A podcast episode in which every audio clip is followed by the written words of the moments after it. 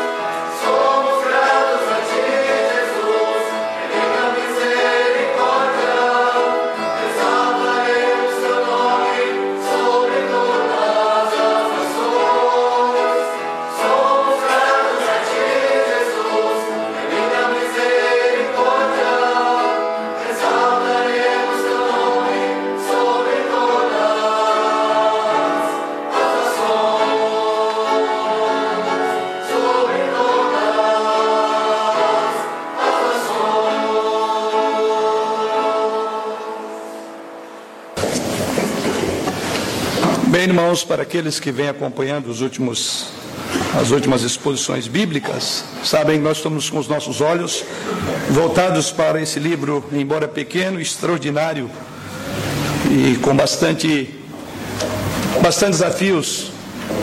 E de alguma forma todos nós temos nos identificado com esse livro ao longo de toda esta exposição.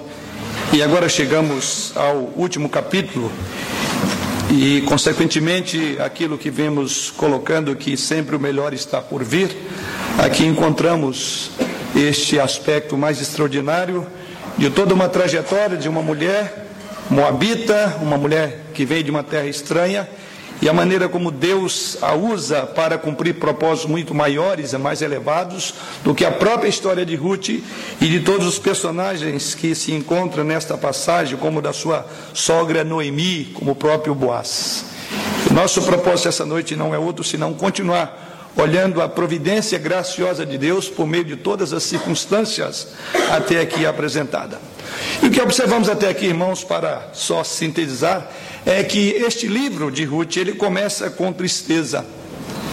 Ele começa com a morte e ele agora terminará com alegria. Começa com três enterros e termina com um casamento, conforme podemos observar ali no capítulo 1 e agora no capítulo que temos a considerar essa noite, uma festa de casamento. Para nós cristãos, sabemos que é Deus quem escreve o último capítulo da vida. Por isso que o melhor ainda estará por vir. Ele continua escrevendo a nossa história. E para aqueles que pegou esta expressão que tem caracterizado todas essas mensagens, talvez você diga o melhor é hoje, mas o melhor ainda está por vir. É na glória eterna dos filhos de Deus. Na esperança da glória de Deus é que assim vamos partir para encontrar com Ele. A Bíblia diz que o choro pode durar uma noite, mas a alegria vem ao amanhecer. Deus ainda continua transformando vales em montanhas, em mananciais, desertos em pomares, e um cenário sombrio, cinzento, conforme vimos no início dessa história, de tristeza, agora ele converte num jardim maravilhoso, como encontrado no livro de Ruth. E o capítulo que temos diante de nós, ele está aqui dividido em três tópicos, ou três temas distintos ou interligados. Assim podemos observar na leitura feita que os versos 1 a, nós, 1 a 9 trata aí do próprio é, resgate, conforme vimos na última mensagem.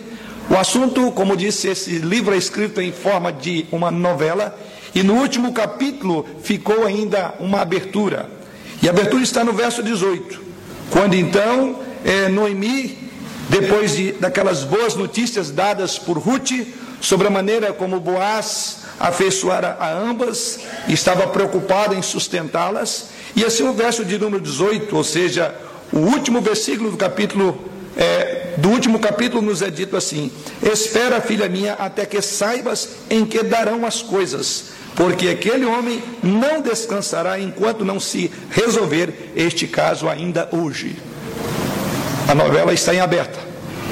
E a expectativa de Noemi era exatamente espera. E o que nós encontramos na passagem que temos a considerar essa noite é exatamente o resultado dessa espera. E observe que Noemi tinha a garantia, ou tinha a segurança, de que o caso não permaneceria em aberto, mas seria tratado, conforme ela própria diz, ainda hoje. E a narrativa que lemos nessa noite começa exatamente sobre o que aconteceu logo em seguida. E assim no verso de número 4 até o verso de número 9, vamos encontrar aí um resgate. Posto que o próprio Boaz havia informado a Ruth que, embora ela estava apaixonada e queria casar com ele, ele tinha a mesma disposição, mas havia um aspecto legal a ser cumprido ainda. Ou seja, havia um outro que tinha a proeminência de tê-la como a sua esposa. Havia um outro resgatador um outro resgatador. E ele, respeitando a lei, então é dito que ele agora vai fazer isso. Mas a sua sogra disse a ela: espera enquanto não se resolver este assunto. Ele não descansará. Exatamente o que vemos nessa narrativa. Ele não descansou enquanto não tratou do assunto. E então, lá nos versos 10 a 12, nós encontramos um outro momento dessa passagem. É depois de feito o resgate, agora há um casamento. Nos versos 10 a 12. E em terceiro e último lugar, vamos ver aí o resultado desse casamento que suscita a este casal um descendente. Então vamos, pois, analisar esses três aspectos encontrados no texto sob o tema quando a esperança se torna realidade. Vamos orar. Pai, mais uma vez voltamos à tua presença. Primeiramente gratos pelos atos já decorridos diante da tua face, em que confessamos os nossos pecados, a nossa indignidade para comparecer diante do Senhor mas conforme já suplicado a Ti, sabemos que em Cristo Tu nos perdoaste e por isso estamos agora em condição de prestar a Ti culto e adoração. Apresentamos ao Senhor as nossas ofertas como aroma suave, como expressão de que tudo que somos e temos vem das mãos do Senhor. E agora, Pai, Tu falas ao nosso coração, falas à Tua igreja. Abra, pois, os nossos corações e os nossos olhos para que possam enxergar, amém, além da letra. Abra os ouvidos da nossa alma, para que assim a tua palavra encontre um espaço especial no coração de cada um dos seus filhos e que ela cumpra com o propósito para o qual o Senhor a designou nesta noite. Pois é em nome do teu filho e é confiado nele que nós continuamos diante do Senhor para olhar a tua palavra. Amém. Pois bem, então vamos a essa primeira etapa do texto e vamos ver esses três pontos a serem observados. Primeiramente, os versos de 1 a 9, vai tratar exatamente desta pendência que está lá no capítulo 3, para tratar exatamente daquilo que Noemi disse que ele não descansaria enquanto não resolvesse. Então o texto sagrado inicia dizendo que Boaz subiu à porta da cidade, verso 1, e assentou-se ali, e eis que o resgatador de que Boaz havia falado ia passando. Então lhe disse: Ó oh, fulano, chega-te para aqui e assenta-te. E ele se virou e assentou. E algumas instruções, alguns ensinos aprendemos com esse procedimento de Boaz, como diante desse resgate.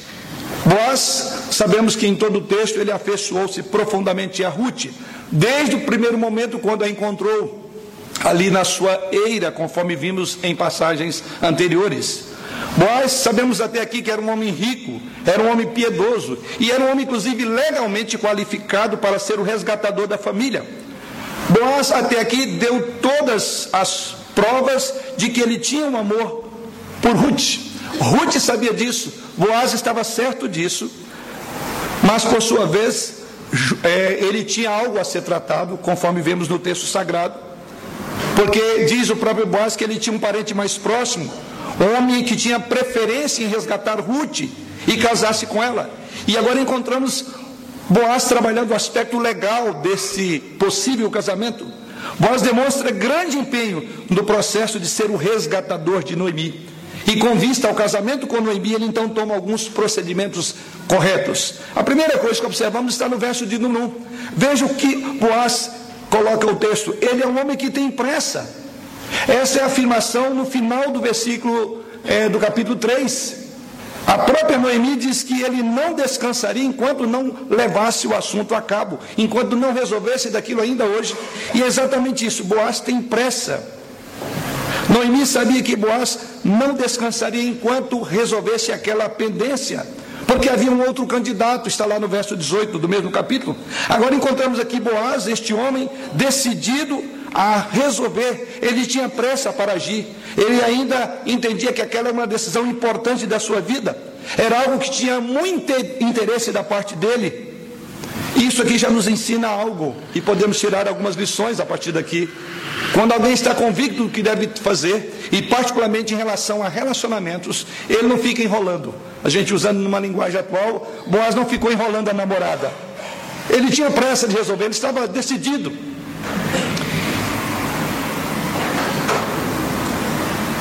Quanto tempo você enrolou a sua namorada? Boaz é um grande exemplo. A sogra entendia, ou melhor, a própria Noemi entendia que ele era um homem rápido de, de decisões. Então, querido, você jovem, ou você moça, não enrole o seu namorado. Não me pergunte quanto tempo que é o não enrolar. Mas a ideia é, trate de forma rápida. E diz o texto sagrado que foi exatamente isso. Da forma como ele havia falado a Ruth, ele não deu trégua, ele procurou imediatamente. Mas a outra característica nesta atitude de Boaz, ainda no versículo 1, é que ele tinha um compromisso com a verdade, com a justiça. Ou seja, o fato de estar com pressa de resolver o assunto não significava ultrapassar ou trapacear no processo. Ele tinha pressa, mas foi um homem que tinha um compromisso com a verdade, com a justiça. Então é dito no texto sagrado que ele chama este homem lá, ó fulano, chega-te para aqui e assenta-te. E ele se virou e se assentou. Aonde é que ele estava? O texto sagrado diz no início da narrativa que Boaz subiu à porta da cidade e assentou ali. E por que, que é dito esse texto? O portão da cidade, irmãos, era não apenas uma entrada oficial das cidades, mas um lugar público onde questões legais eram resolvidas. E é por isso que nós vamos entender por que, que foi a porta da cidade. Em outras palavras, Boaz estava ali na porta da cidade, no portão da cidade, para tratar de um assunto de forma legal. Não era por baixo dos panos, não era um arranjo entre ele e Ruth. Ele queria que aquilo fosse legal, então ele foi para o local onde as coisas eram tratadas. Ele queria casar-se com Ruth, mas não queria um concubinato. Ele queria um casamento legal.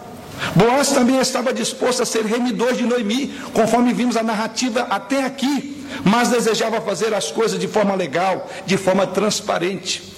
De acordo com a lei de Moisés, a terra não podia ser vendida em perpetuidade, por ela ser possessão do próprio Deus.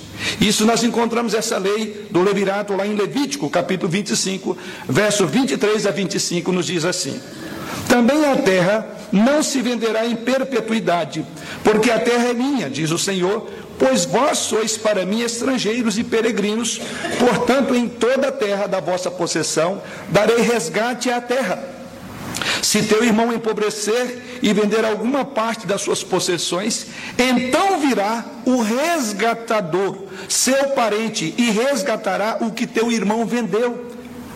Então, o que Boaz faz é exatamente cumprir aquilo que era legal. E a lei já prescrevia a forma como deveria ser feito isso.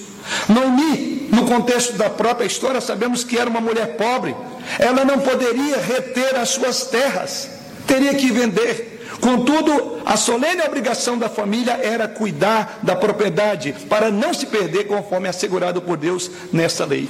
E é exatamente isso nós encontramos. Boaz era um homem que queria fazer a coisa certa, ainda que tinha pressa, não queria enrolar Ruth, por outro lado, não ia ultrapassar os processos legais. Um outro ponto que nós podemos ainda ver na vida de Boaz aqui, agora no versículo 2, é que Boaz, ele é um homem muito prudente naquilo que ele vai fazer. Observe o que diz o texto. Então Boaz tomou dez homens dos anciãos da cidade e disse: Assentai-vos aqui, assentaram-se. Outro ponto importante, a prudência. O texto sagrado diz que ele vai com ele dez homens, ou seja, ele não vai sozinho para conversar com este fulano de tal, como é dito no texto sagrado. Mas ele convida dez anciãos para testemunhar aquela conversa. E mais uma vez ele está obedecendo princípios elementares para um compromisso de tão alto nível como o casamento. E aqui o que vemos é que esses anciãos daquela cidade eram particularmente pessoas, irmãos, que eram encarregados de uma jurisdição nas questões de direito de família, como o levirato. Ou seja, mais uma vez ele está fundamentado em lei. Isso está lá no livro de Deuteronômio, capítulo 25, versos 7 a 9. Ou seja, o que vemos aqui é que esses anciãos, eles exerciam uma função jurídica, eles exerciam uma função legal. O acordo firmado tinha validade legal porque tinha aqueles homens lá, esses dez anciãos. Boaz, então, como vemos no texto, ele toma toda a precaução para agir com pressa, sim, mas também para agir com segurança e com prudência. Tinha pressa, tinha segurança e tinha prudência. Mas agora, caminhando o nosso texto, lá no verso 3, algo mais aprendemos aqui com esta atitude de Boaz para resgatar Ruth. Vemos aí nos versos 3 e 4. Disse ao resgatador: Aquela parte da terra que foi de Elimeleque, nosso irmão, Noemi que tornou da terra dos Moabitas, a tem para venda.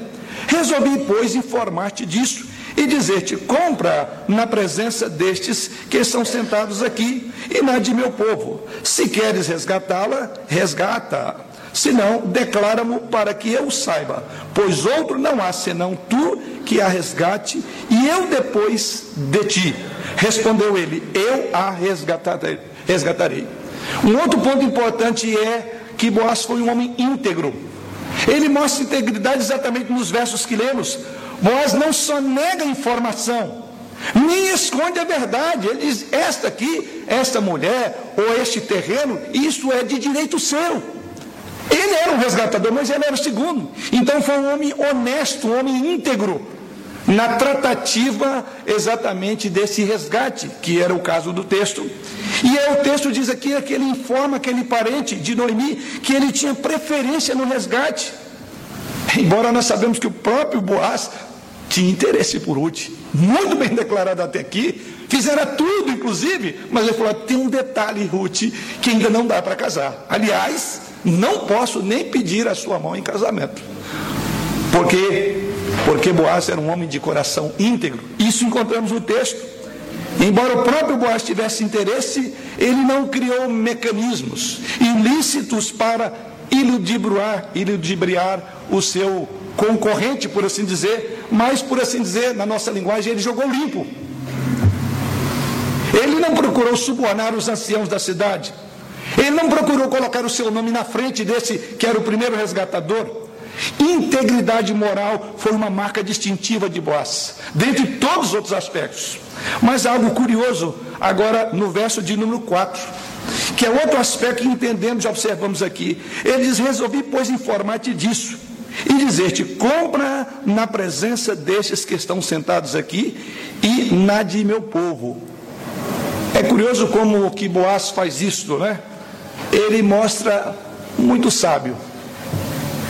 Na nossa linguagem, diria esperto. Mas não essa esperteza como do jeitinho brasileiro. Na verdade, ele era esperto no sentido que, dentro da legalidade, ele foi no passo a passo. É curioso, o Cristo Sagrado diz que, quando ele faz essa informação, quando ele coloca isso logo de início, o que, que o resgatador falou? Final do verso 4. Ok, eu resgatarei. Então vou comprar essa terra, será minha, sem problema nenhum.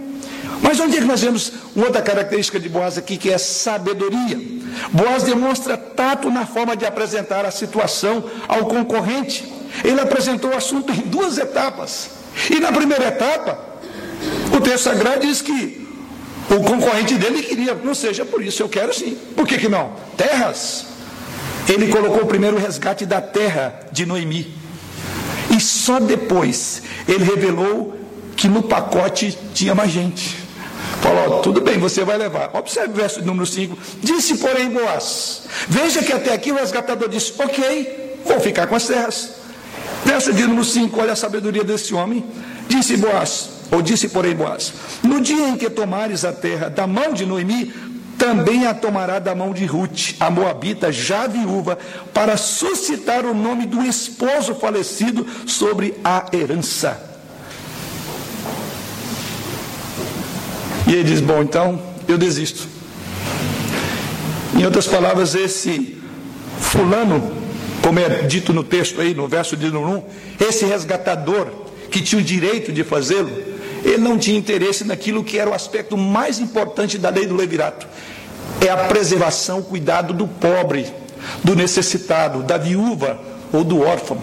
A lei era para guardar isso. Quer dizer, embora esse resgatador sabia disso, mas ele não estava preocupado em cumprir lei. Ele estava interessado em lograr êxito, em ter a terra. E é aí onde nós vemos a sabedoria desse texto, ou a sabedoria de Boaz. Ele fala do assunto em dois tempos. No primeiro, o resgatador caiu. Ok, é minha. No segundo, ele diz: Bom, já que tem que vir com esposa, eu suscitar filho, a herança do marido dela, não, não quero. O meu nome é mais importante do que o de esposa da esposa de Ruth. O importante aqui é que era a perpetuação do nome do morto, que faria mediante um filho que receberia as terras. Eu vou estar pagando em memória de um morto? Observe que esse resgatador não tinha este coração generoso, não tinha um amor por Ruth. E como vimos até aqui, esse resgatador é uma figura de Jesus Cristo. Tá? Aqui então transparece o profundo interesse pessoal de Boaz por Ruth. Boaz, na verdade, ele engendrou essa trama para poder casar com ela, mencionando primeiro a terra e depois Ruth. E o seu golpe de mestre funcionou. Sabedoria. Sem nenhum jeitinho, mas sábio. Dentro daquilo que era natural. Ele habilmente usou a possibilidade da lei e colocou o presente. No primeiro momento, depois diz: ah, mas tem um preço que você vai pagar por isso. O remidor anônimo, diz o texto sagrado, ao perceber que tinha duas responsabilidades, ele não, e não só uma, diz o texto então que ele declinou. E assim diz o texto na sequência, verso de número 6. Então disse o resgatador: Para mim não a poderei resgatar, para que não prejudique a minha, a minha herança. Redime tu o que me cumpria resgatar, porque eu não poderei fazê-lo na sabedoria de Boaz, revelou que o desejo do resgatador não era de cumprir com o levirato, que era cuidar do necessitado. O que vemos aqui é que a estratégia de Boaz sabiamente funcionou. O homem desistiu, diz o texto no verso de número 6. Ele desistiu do resgate. Queria resgatar a terra, mas não Noemi. Queria não casar, ou melhor, não casar com Ruth. E então diz o texto sagrado no verso 6 que ele abriu o caminho para que Boaz cumprisse o seu com o seu sonho. Era o sonho dele. Um resgatador era alguém que tinha de estar interessado nos necessitados. Um resgatador era alguém que tinha de ter a capacidade de resgatar.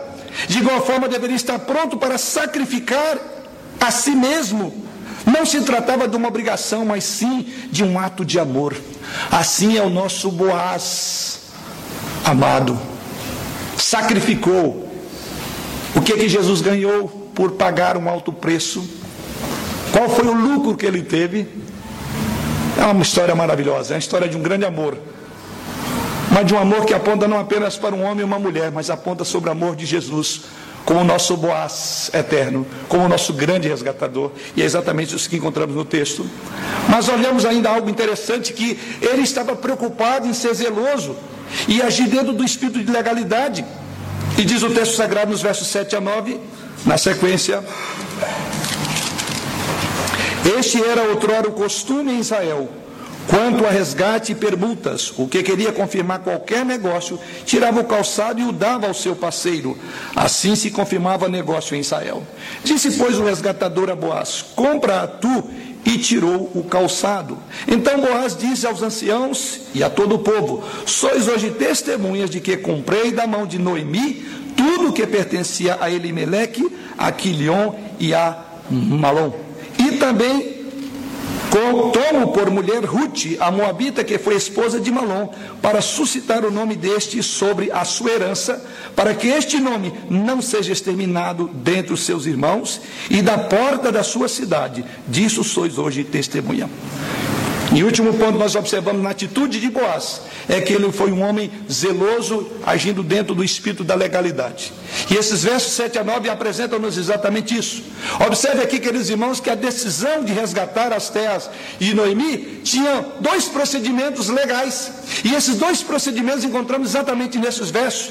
Primeiramente, era a decisão formal do outro concorrente. Como era direito dele, ele tinha que decidir de forma formal. E aqui encontramos um procedimento curioso, que é o descrito nos versos 7 e 8. E o texto sagrado diz aí que o procedimento era tirar o calçado. Aqui é uma atitude formal de dizer: eu desisti do negócio, ou não me interessa mais, abrindo possibilidade para que de fato outro resgatador pudesse fazê-lo. E é exatamente isso que aconteceu. A confirmação da compra da terra de Noemi diante de testemunhas é o outro aspecto legal. E o verso 9, mais uma vez, agora ele evoca a importância das testemunhas. Então não bastava tirar o sapato, que era uma maneira de dizer: estou desistindo disso. Mas agora diz: vocês também são testemunhas do negócio que nós estamos fazendo aqui. Que atitude maravilhosa deste resgatador. E não poderia ser diferente, porque ele é um tipo de Cristo como nosso grande resgatador, dentro de toda a legalidade determinada por Deus. E o aspecto determinado por Deus de que você, a esposa resgatada, seria pago um alto preço. Jesus não iludibriou a lei de Deus, ele cumpriu. E a Bíblia diz que ele foi obediente até a morte e morte de cruz. Então, que coisa maravilhosa nós encontramos aqui. Este homem fazendo exatamente aquilo que Cristo fez, num âmbito muito mais elevado. Então a decisão de resgatar envolveu cumprir o que a lei determinava. E assim como Deus nos resgatou da maldição, das trevas e do pecado, Ele o fez de forma lícita, legal, perfeita. A lei exigia morte e assim Ele morreu. Talvez você pergunte: não havia uma outra maneira para Deus lidar com o nosso pecado, para resgatar-nos da nossa escravidão, da nossa pobreza, da nossa viuvez? Não havia. Porque um dos atributos de Deus é sabedoria. E por sabedoria quer dizer que é o uso dos melhores meios para se chegar aos mais excelentes fins. E o meio não era outro, senão morte e morte de cruz. Aqui está Boaz, não ultrapassou nenhuma regra. A cerimônia de tirar o sapato era uma transferência de direito e não de propriedade. Boaz era um homem que vivia dentro da legalidade. Ele respeitava as leis vigentes. A sua riqueza não foi adquirida de forma ilegal. Ele era um homem piedoso, conforme vimos. Ele era um homem íntegro. Ele tinha relacionamento certo com Deus e, consequentemente, relacionamento certo com os homens. Então, essa é a imagem que nós encontramos nessa tratativa de cumprir aquilo que a lei determinava sobre o levirato. Mas, como dissemos, esse texto temos um, um segundo bloco de assunto. E agora, a partir daí, encontramos nos versos 10 a 12 um segundo momento, que agora vai o casamento. Depois de cumprido tudo aquilo que a lei exigia para este casamento, por assim dizer, agora encontramos o casamento em si. E os versos 10 a 12 nos tra tratam-nos sobre isso. Os versos 10 a 12 encontramos aqui o casamento de Boaz com Ruth. E muitos aspectos curiosos de beleza encontramos também nessa atitude desses dois. Em primeiro lugar, observamos que foi um casamento providenciado por Deus. E onde é que encontramos isso? Em todo o livro. Aprendemos isso em outras mensagens. Lá no capítulo 2, versículo 20, vemos esse aspecto. Foi providência divina, porque o próprio texto diz lá o seguinte: Então Noemi disse à sua nora: Bendito seja ele do Senhor, que ainda não tem deixado a sua benevolência, nem para com os vivos, nem para com os mortos. Disse-lhe mais, Noemi: Este homem é nosso parente chegado e um dentre os nossos resgatadores. Noemi, depois que entendeu que a mão de Deus estava por trás de todos os acontecimentos, não ficou mais dizendo: Me chame de Mara. Deus me deixou, Deus me abandonou, mas ela disse: Filha, é providência divina. Ou seja, é um casamento que foi pela providência de Deus.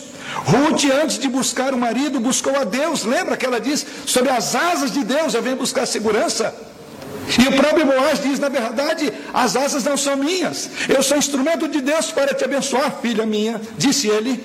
Então observamos que foi um casamento onde a providência de Deus vai do início ao fim. O encontro de Ruth com Boaz, poderíamos até dizer, como naquela ocasião, que foi um encontro casual na perspectiva humana. Foi por acaso, aliás, diz o texto lá, mas foi agendado pela providência divina. Foi Deus que aquilo que aos olhos humanos seria uma casualidade dele passar ali, de buscar é, alimentos do campo daquele homem, entendemos à luz das Escrituras e do própria narrativa que Deus estava por trás. A esposa prudente, diz as Escrituras, era um presente de Deus. E a palavra de Deus diz que quem encontra uma esposa achou bem e encontrou a benevolência do Senhor. Então, esse é o primeiro aspecto que observamos: foi um casamento que tinha uma providência por trás. É um casamento dirigido, conduzido por Deus. Mas algo mais aprendemos aqui. Aprendemos que também foi um casamento procedido por um belo relacionamento. Observe que nenhuma etapa foi pulada até aqui. E quantas foram as etapas? Quanto tempo foi a espera para chegar esse grande e glorioso dia do casamento de Ruth com Boaz? O que vemos até aqui é um homem tratando esta mulher, ou seja, Boaz tratou Ruth com cavalheirismo até aqui. Boaz tratou Ruth com honra, com gentileza, com amor, desde o primeiro encontro com ela. Embora nós vimos na própria narrativa que ele tinha se afeiçoado a Ruth logo no primeiro encontro, na linguagem de hoje, amor à primeira vista, ele já teve isso, mas ele vai seguir um caminho de respeito. Ele jamais desconsiderou essa mulher, até mesmo porque ela poderia não ser a esposa dele, se o primeiro resgatador assim entendesse e adquirisse. Então, o caminho para um casamento feliz precisa ser pavimentado por atitudes nobres Viu, jovens que estão para casar? Pois onde se vê sinais de desrespeito, há prenúncio de relacionamentos desastrosos no futuro. E aqui encontramos este casamento com uma bênção de Deus, porque foi um relacionamento precedido por respeito mútuo. Ruth não se entregou a Boaz antes do casamento. E Boaz não aproveitou de Ruth na eira, conforme vimos em passagens, em mensagem anterior. Mas algo extraordinário ainda. O próprio capítulo 4, verso 10, fala aqui 10 e 11. E também Tomo por mulher Ruth, a moabita que foi esposa de Malom, para suscitar o nome deste sobre a sua herança, para que este nome não seja exterminado diante de seus irmãos e da porta da sua cidade. Disso sois hoje testemunhas. Todo o povo que estava na porta e os anciãos disseram: Somos testemunhas. O Senhor faça esta mulher que entra na tua casa como a Raquel e como a Lia, que ambas edificaram a casa de Israel. E tu, Boaz, há de valorar valorosamente em Efrata e fazer-te nome afamado em Belém. Ou seja, o que encontramos aqui é um casamento que foi também desejado por todos. Eles disseram que de fato isso aconteça. Um casamento feito dentro dos padrões divinos tem a aprovação da sociedade. E uma sociedade que não era uma qualquer, mas aqui da nata do povo de Israel, dos anciãos, dos juízes da terra. Faça-se exatamente isso, diz o texto sagrado. O que vemos aqui foi um casamento desejado por ambos, por Boaz, por Ruth e aprovado pela sociedade. O casamento, então, não é um contrato temporal, queridos jovens. É uma aliança para a vida e a vida toda. Portanto, não é sensato ir para o casamento com indecisão e com insegurança, porque é para a vida toda. É até que a morte separe. Não é até que falte amor, que falta carinho, que falte afeto. O amor de Boaz por Ruth, vemos aqui, mostra que o verdadeiro amor se concretiza primeiramente em gestos, numa medida muito profunda, e depois ele é proclamado pelos lábios. Até aqui vemos gestos de amor, gestos de compromisso entre um homem e uma mulher, para depois culminar com a bênção e a aprovação da família ou dos anciãos. Porque o verdadeiro amor não teme assumir compromisso. Aliás, era tudo o que ele mais queria, estava desejoso por isso só esperando o momento certo. O que vemos hoje com relação aos casamentos? Temos jovens que falam palavras bonitas, mas com pouco compromisso. Lamentavelmente, os vestidos das noivas estão ficando cada vez mais alvos, mas a pureza do casamento cada vez mais escassa. Os véus das noivas estão ficando cada vez mais longos, mas o casamento cada vez mais curto. Essa é uma dura realidade Hoje vemos pessoas com ardentes paixões, mas pouco amor, muitas promessas, mas pouco cumprimento de votos. Vemos que muitos começam um casamento sem reflexão e poucos têm investido com sincera devoção sobre o ato do casamento. Lembre de Noemi e lembre de Boaz. Um casamento abençoado pelo Senhor mas foi um lançamento que também tinha apoio da família. Observe, no próprio contexto da passagem é dito isto. Aqui tem os anciãos aprovando, porque a própria Noemi já aprovara. Na verdade, ela foi até instrumento para isto. Capítulo 3, nós aprendemos naquela ocasião que Ruth não se casou com Boaz por vontade só dela, o texto sagrado diz que a própria Noemi, ou seja, a sua sogra, era na verdade a sua conselheira. Ela que discipulou, inclusive, Ruth aí por este caminho. O casamento de Ruth com Boaz, encontramos no capítulo que estamos nessa noite a considerar, foi alvo de oração. O casamento de Ruth com Boaz foi alvo de regozijo em toda a família. Porque deve ser este um dos princípios da família hoje. O casamento não deveria ser uma decisão apenas de dois casarem, mas uma decisão maior que envolve família. As famílias estão envolvidas no casamento. Deve haver uma bênção dos pais para o tal casamento. Casar-se contra a vontade dos pais é tomar uma decisão que será um desastre. Mais um alerta e lembrança para os nossos jovens que chegarão ao altar. Nós vemos ainda nesse capítulo, nos versos 10 e 11, algo que podemos aprender, que era algo público, porque ele diz que foi diante dos anciãos. O casamento de Boaz e de Ruth foi um ato público, foi um ato legal, foi um ato feito perante os anciãos, que na verdade eram juízes da cidade. Isso significa que eles casaram de, de acordo às leis vigentes naquela época. Nos dias de hoje, muitos consideram, lamentavelmente, o casamento como uma aliança particular entre duas pessoas, que pode ser feita ou desfeita entre ambos, à vontade. Aliás, a ideia de casamento tem cada dia mais sofrido muito na nossa sociedade. Simplesmente as pessoas ajuntam as panelas, os trapos e vão viver juntos. Depois, se não der certo, também desistem juntos. Olha a diferença desse casamento aqui.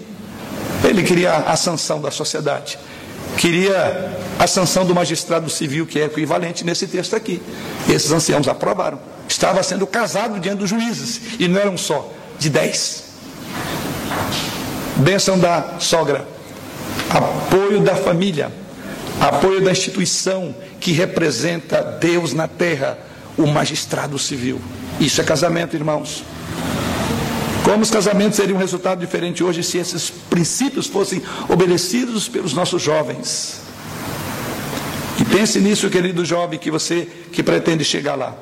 Mas foi um casamento também proposital. Veja que no versículo 10 ele diz aqui: E tomo, e também tomo por mulher Ruth, a Moabita, que foi esposa de Malom, para suscitar o nome. Aqui está o propósito: suscitar nome deste sobre a sua herança.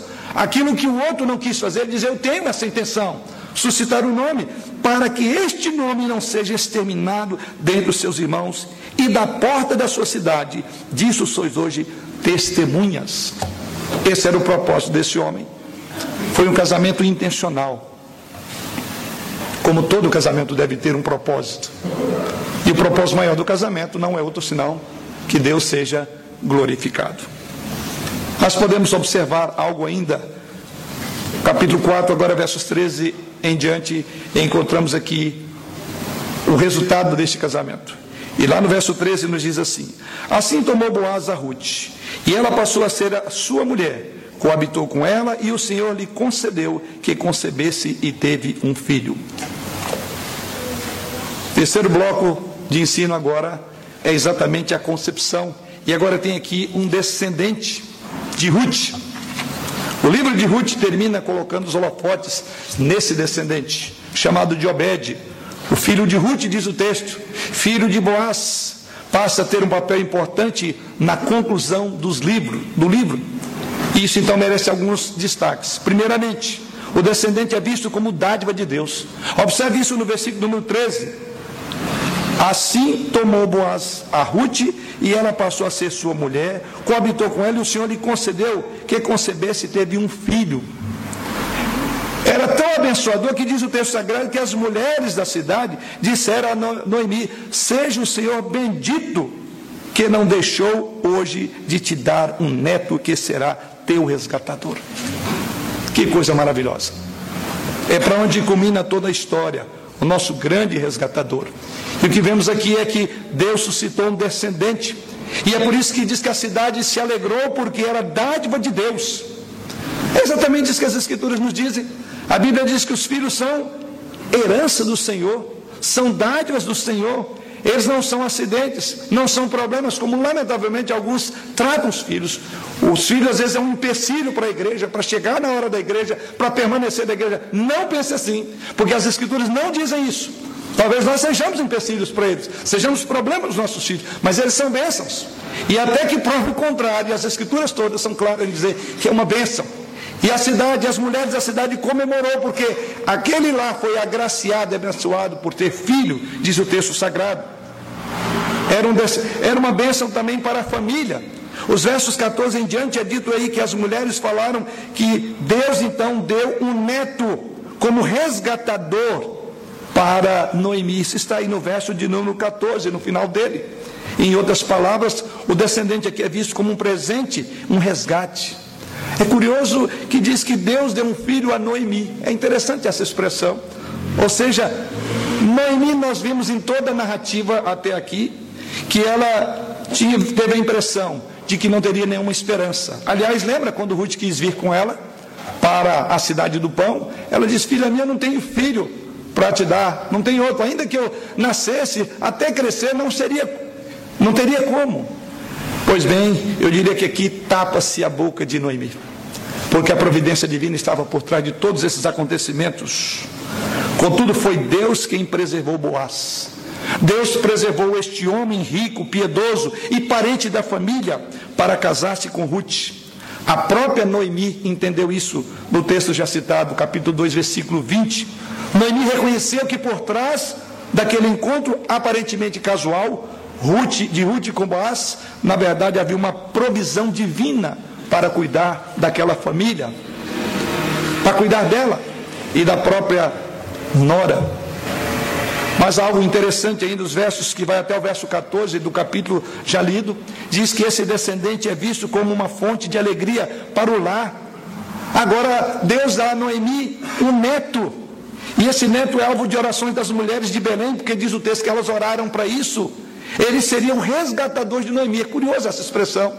Na verdade, o resgatador aqui não seria Boaz. Mas observe o que é dito por essas mulheres no final do verso 14 de te dar um neto que será teu resgatador. O escritor do livro está apontando para algo muito maior do que aquela história entre Ruth e Boaz. Mas diz ele será o teu resgatador. O neto vai resgatar a própria avó. E nós vamos entender isso no contexto mais amplo. Porque a Obed ainda seria o resgatador da vida de Noemi. Isso está também no verso 15. Seria então o seu arrimo. Obed seria o seu provedor, o seu sustentador. Finalmente, Obed seria o consolador da velhice de Noemi, irmãos. E foi o consolador dela. Noemi não teria uma velhice amargurada, como ela disse lá. Me chama de Mara. Seus melhores dias não estavam enterrados no passado, mas estavam no porvir. Deus estava na sua providência, suscitando um neto para uma mulher que jamais poderia ter filhos. E aqui vemos o texto sagrado. O descendente cresce em uma família e recebe amor da família. Observe o que é dito nos versos 15 e 16. Ele será restaurador da tua vida e consolador da tua velhice, pois a tua nora que te chama, que te chama o Deus à luz, e ela te é melhor do que sete filhos. É curiosa essa expressão. Essa tua sogra, essa tua nora é melhor do que sete filhos. Certamente fazendo menção a tudo aquilo que essa mulher que estava vivendo em dor profunda de perda dos seus filhos e seu marido. Então vemos que esse descendente cresce no ambiente onde Ruth e a sua sogra poderiam amar como de fato fizeram. Ruth ama a sua sogra. E o texto sagrado diz que as mulheres disseram que ama tanto que ela era melhor do que sete filhos. Aliás, em todo o livro transborda esse belíssimo relacionamento entre Ruth e Noemi. Transborda com tanta beleza que, naquela ocasião, sei que decepcionei muita gente, que tem gente que usa aquele texto para dizer do amor entre um homem e uma mulher: onde queres que fores, eu irei. Não! Então, esse, esse texto, aquela afirmação, o eixo desse livro, transborda até aqui. E ao ponto da comunidade dizer, de fato, essa mulher vale mais do que sete filhos. Num contexto em que ter filhas mulher não é, mulheres não era muito bem-vindo. É bom lembrar disso. Ela faz aqui um contraponto no próprio contexto da sociedade. E aqui vemos que Noemi haveria de cuidar do neto sem qualquer atitude de ciúme de Ruth. O texto sagrado diz no verso 16: Noemi tomou o menino e o pôs no regaço e entrou a cuidar dele. Noemi não apenas teria alegria em receber o neto, mas o privilégio de cuidar dele, diz o texto sagrado. Ruth não tentou afastar o filho da avó, ao contrário, deu liberdade para instruir. E o texto sagrado diz que Noemi, que era uma mulher que vivia, imaginava ter uma velhice amarga, solitária, uma mulher que perdeu o marido, que perdeu seus dois filhos. É por isso que esse livro começa com mortes, com sepultura, e ele termina com a vida que se renova a partir deste filho. Com a chegada então desse neto, ela voltou a ter uma família. Ela era amada, ela tinha lugar de honra, inclusive no contexto dessa família. O bebê, em certo sentido, simbolizava tudo isto, e Noemi dedicou-se a ele, diz o texto sagrado. E o que aprendemos no final do livro, os versos 17 até o verso de número 22, é que o descendente traria ao mundo a semente abençoada. É aqui que vem como filho de Davi o nosso Senhor Jesus Cristo. Nós podemos dizer que todo bebê nascido nesse mundo é um voto a favor do futuro. Mas ao segurar, compreendemos muito bem isso. Ao segurar um bebê, segura-se o futuro nos braços. O livro de Ruth então conclui com uma curta genealogia, ligando, conforme os irmãos verão nesses versos, Pérez, que era filho de Judá, com Davi. Obed é o nome dele, filho de Ruth e filho de Boaz. Esse homem torna-se o pai de Jessé, e Jessé o pai de Davi, o maior rei de Israel. E o próprio Messias viria ao mundo mil anos depois deste acontecimento, do grande monarca chamado Filho de Davi. O autor do livro de Ruth não olha apenas para Obed. Ele levanta os seus olhos e vê além de Obed. O que vemos aí no texto sagrado é que ele era não apenas bênçãos materiais para aquela família que começou numa trajetória de mortes e de perdas no capítulo 1, mas aponta para a esperança da glória. A cortina se abre, por assim dizer, e o texto sagrado fala da esperança que apontava para Jesus Cristo. Desse modo, irmãos, o livro de Ruth, que pelos últimos domingos, domingos meditamos nele, tem como propósito nos ensinar que os propósitos de Deus para a vida do seu povo está conectado a algo muito maior do que a própria história do seu povo. A sua história faz parte de uma trama muito maior, de cuja trama Deus está por trás trabalhando os acontecimentos. Para nós cristãos, ou para o cristão simples, sempre haverá uma conexão entre os acontecimentos ordinários as questões aparentemente fortuitas da vida com a história maior da redenção. Com a história de um grande amor de Deus por nós. O melhor ainda está por vir. Essa é a verdade inabalável sobre a vida deste homem, dessa mulher e dessa família. Esta é uma gloriosa verdade que você vai sentir se você andar com Deus. Quero concluir fazendo algumas aplicações.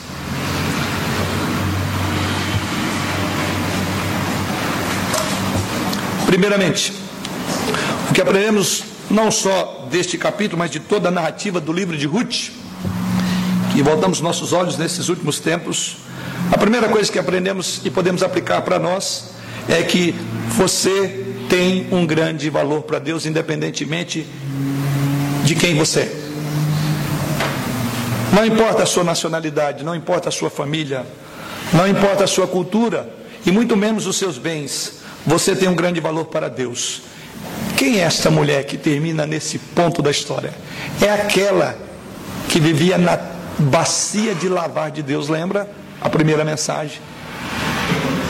É aquela que não havia nenhuma esperança. Olha como termina essa história. Da mesma forma, talvez, querida, a sua história, ou melhor, a sua vida pode não ter sido planejado pelos seus pais. Mas esteja consciente de que ela foi planejada por Deus. Você não veio ao mundo por uma casualidade. Há um plano perfeito e há um propósito eterno que rege a nossa vida. Ruth era uma viúva, conforme vimos, uma viúva moabita. Além de estrangeira, ela era pobre, ela era uma mulher desamparada.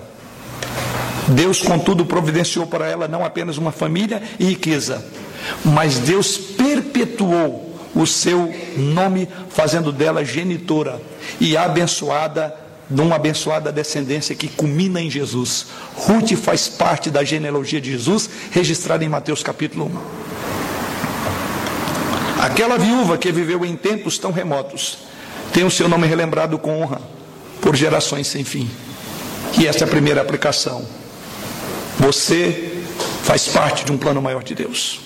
Ainda que você não consiga entender toda a trama por trás dos acontecimentos da sua vida, das suas perdas, das suas dores e das suas vitórias, Deus está trabalhando para um fim maior, porque o melhor está por vir. Em segundo lugar, ou a segunda aplicação, entendemos à luz dessa passagem desta noite que o casamento é uma grande fonte de bênção quando ele é feito dentro dos padrões de Deus quando se obedece os valores estabelecidos pelo reino de Deus. Conforme vimos, Boaz era um homem rico, mas a sua vida carecia de um propósito maior. Antes de conhecer Ruth, Boaz trabalhava, ganhava dinheiro, vivia bem, mas não tinha um propósito. O casamento nos dá um elevado propósito para viver. E logo que Boaz compreendeu isso, então ele procurou e se afeiçoou a Ruth, buscou um propósito maior. Para que tanta riqueza, tanta coisa? Não tinha com quem compartilhar. E ele se realizou nisto. É bem verdade, como diz as Escrituras, que alguns têm o dom de serem eunucos. Mas não é a regra, isso é uma exceção. E isso aprendemos também nessa maravilhosa história deste amor. Mas uma outra aplicação que podemos tirar dessa passagem é que os filhos são presentes de Deus. Os filhos são heranças do Senhor. Eles nos valem muito mais do que qualquer riqueza. A própria Escritura diz isso. Herança do Senhor são os filhos, o fruto do ventre, o seu galardão. Salmo 127. Observe no texto sagrado que logo que Obed nasceu, o texto silencia a respeito dos bens de Boaz, porque havia um bem maior, o filho, a herança que ficaria, o nome que perpetuaria. Os bens de Boaz acabaram, mas a história não, porque partiu do seu filho. Que grande bênção é ter filhos, são heranças do Senhor. E feliz o homem que enche dele a sua aljaba. Não importa se é uma flecha, se duas, se dez, se onze, se três como a minha, é uma bênção. E eu estou chegando a hora de lançar minha primeira flecha, como os irmãos sabem muito bem disso. É uma bênção. E aqui está, filhos são bênçãos. Louve a Deus pelos filhos que você tem. Ele é uma fonte de revigorar. Netos são bênçãos de Deus para os avós. E aqui temos, estamos vendo uma mulher que não tinha mais nada. E a esperança renasce a partir do neto. Que grande bênção aprendemos nesse texto. A chegada de Obed foi celebrada com mais alegria do que abundantes colheitas de trigo que este homem teve. Porque pessoas valem mais do que coisas, irmãos. Os filhos valem mais do que o dinheiro. E o nosso maior investimento deveria ser nos nossos relacionamentos com os nossos filhos. Nenhum sucesso compensa o fracasso de relacionamentos quebrados com filhos. Mas uma outra aplicação que podemos fazer é que a vida deve ser vivida tendo a eternidade como perspectiva maior.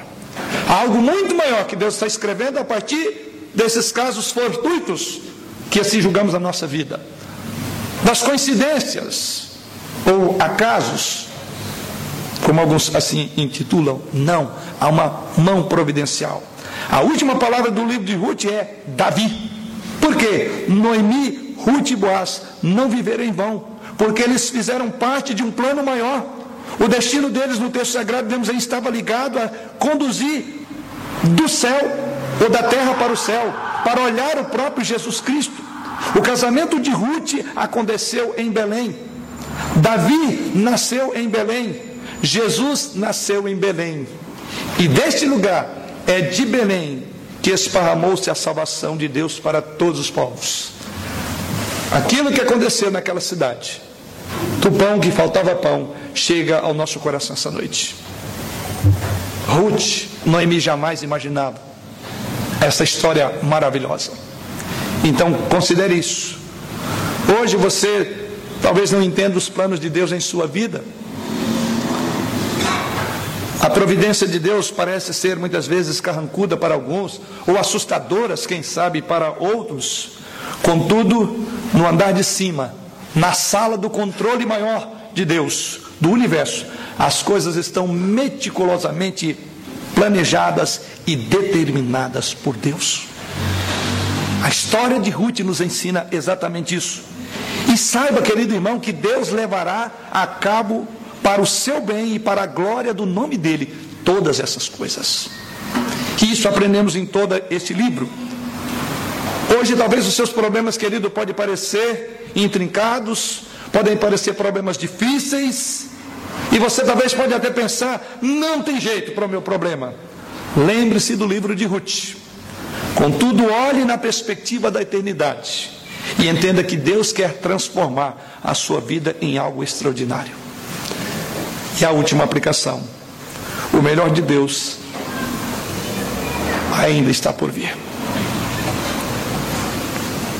Nós não caminhamos como os discípulos a caminho de Emaús, os irmãos lembram? Para o entardecer da história, para um coração triste, Jesus morreu, é assim a palavra dele. Não, nós estamos fazendo uma viagem não rumo ao, ao ocaso. Nossa jornada é para romper a alva. O fim da nossa jornada será não um túmulo vazio, frio, mas uma eternidade cheia de glória, onde diz as Escrituras que nós reinaremos com o Senhor eternamente. Aqui, talvez as, os problemas da vida certamente nos levarão, em função do nosso próprio pecado. O nosso corpo será surrado, como tem sido, pela doença e golpeado pela implacável morte. No entanto, a própria morte não terá mais a sua última palavra em nossa vida, diz as Escrituras, porque nós seguimos as pegadas daquele que arrancou o arguilhão da morte, no dizer do apóstolo Paulo. O nosso redentor é a nossa redenção, é a nossa vida. O melhor está por vir. Que o Senhor, assim, continue sendo glorificado nas nossas histórias intrincadas e emaranhadas. E saiba que Deus está escrevendo ela com amor, com soberania e com graça.